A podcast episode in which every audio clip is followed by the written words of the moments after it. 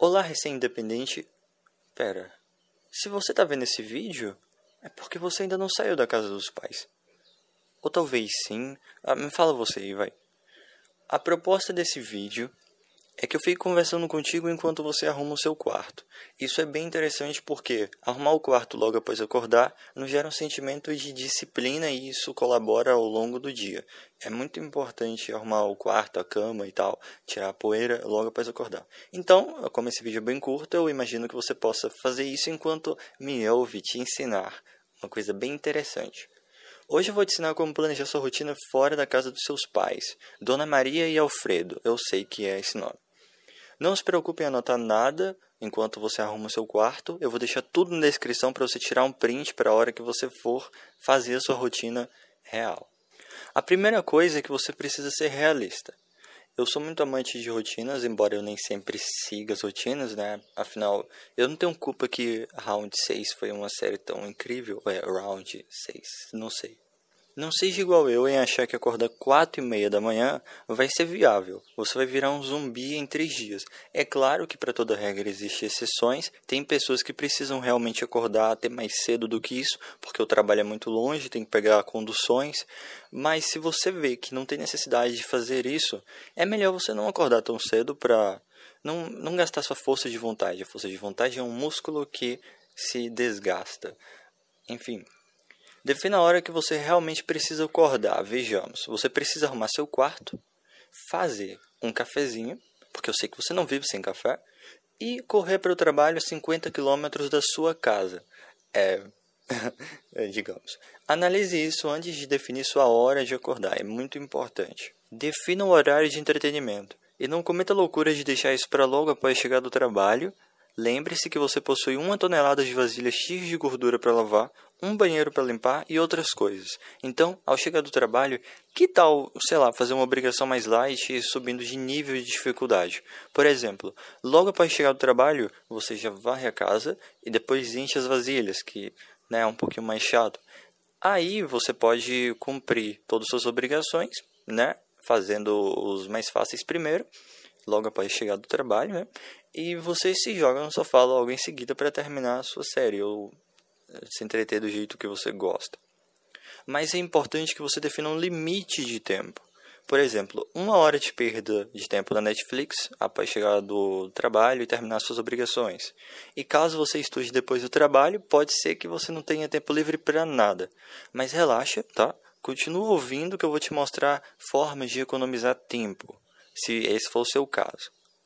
Se você não estuda para chegar do trabalho, meu papo acabou com você. Eu tô brincando, tá? Pode ficar aí ouvindo porque eu gostei muito da sua presença. Digamos que você chega do trabalho e logo precisa ir para a faculdade, como que você vai cuidar da sua casa? Ou talvez nem seja uma faculdade, talvez seja um segundo emprego ou até mesmo uma escola, eu não sei. Primeira dica: você precisa lavar, você precisa não, corrigindo, você pode, é. Você pode lavar enquanto cozinha, lavar as vasilhas. Por exemplo, aproveite aqueles minutinhos enquanto o forno está aquecendo ou a água está fervendo e lave a louça que já foi utilizada. Dessa forma, você terá menos objetos para lavar quando acabar a refeição. E o restante deixe na bacia com detergente e água para amolecer todas aquelas moléstias e facilitar na hora de lavar. Assim, quando você for lavar, vai ter no máximo assim no máximo, ou no mínimo, na verdade, uns 50% a menos de vasilhas para você lavar. Isso vai facilitar bastante, sem contar que o restante ainda vai estar tá, é, vai tá mole para você limpar. Então, essa é uma dica bem interessante que eu usaria se minha rotina fosse totalmente preenchida. A segunda dica é: lave roupas nos fins de semana. Não me mate, eu sei que você já faz isso. Na verdade, eu acho que todo mundo faz isso, eu nem sei por que, que eu falei. Terceira dica: Lave a casa sem distração. Tenha em mente exatamente o que você precisa fazer e na ordem que vai fazer. Não perda tempo pensando. É por isso que eu acho que aquelas músicas de sofrência que você gosta de ouvir enquanto limpa a casa não, não vão facilitar a sua vida. Então talvez seja melhor você fazer isso focado. E nos fins de semana você pode exagerar lá, porque nos fins de semana as pessoas geralmente não trabalham, então você pode ouvir suas músicas de sofrência à vontade. Você pode, por exemplo, antes de começar a limpar, você está lá sentada no seu sofá. Aí você pensa, eu vou pegar o balde, vou pegar a vassoura, o, o rodo, vou passar aqui na sala e depois eu vou passar na cozinha e vou limpar. Você já pensa, tenha mentalmente a ordem cronológica dos cômodos que você vai limpar e como você vai limpar, que isso facilita bastante. Pode testar e depois você me diz se isso não economizou muito tempo na sua rotina. E a quarta dica e última tenha um cronograma do que vai cozinhar na semana. Assim você não perde tempo decidindo. Isso também é outra coisa, né? Tem muito a ver também com o limpar a casa planejadamente. Porque as coisas que a gente faz planejado geralmente saem mais rápido, né?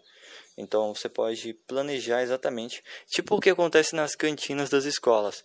As merendeiras sempre têm lá o que elas vão fazer durante a semana. Claro que é um pouco mais complexo, porque você pode sentir vontade de comer outra coisa no decorrer da semana. Mas tem um cronograma básico do que você vai cozinhar quando você não tiver tempo nem de respirar. E assim facilita as suas coisas. Por exemplo, se você planejar que vai cozinhar uma carne em um dia, mas essa carne está gelada lá no seu congelador, você pode aproveitar enquanto você está tomando banho, sei lá, fazendo alguma coisa e já deixa descongelando. Já tenha planejado o que você vai fazer.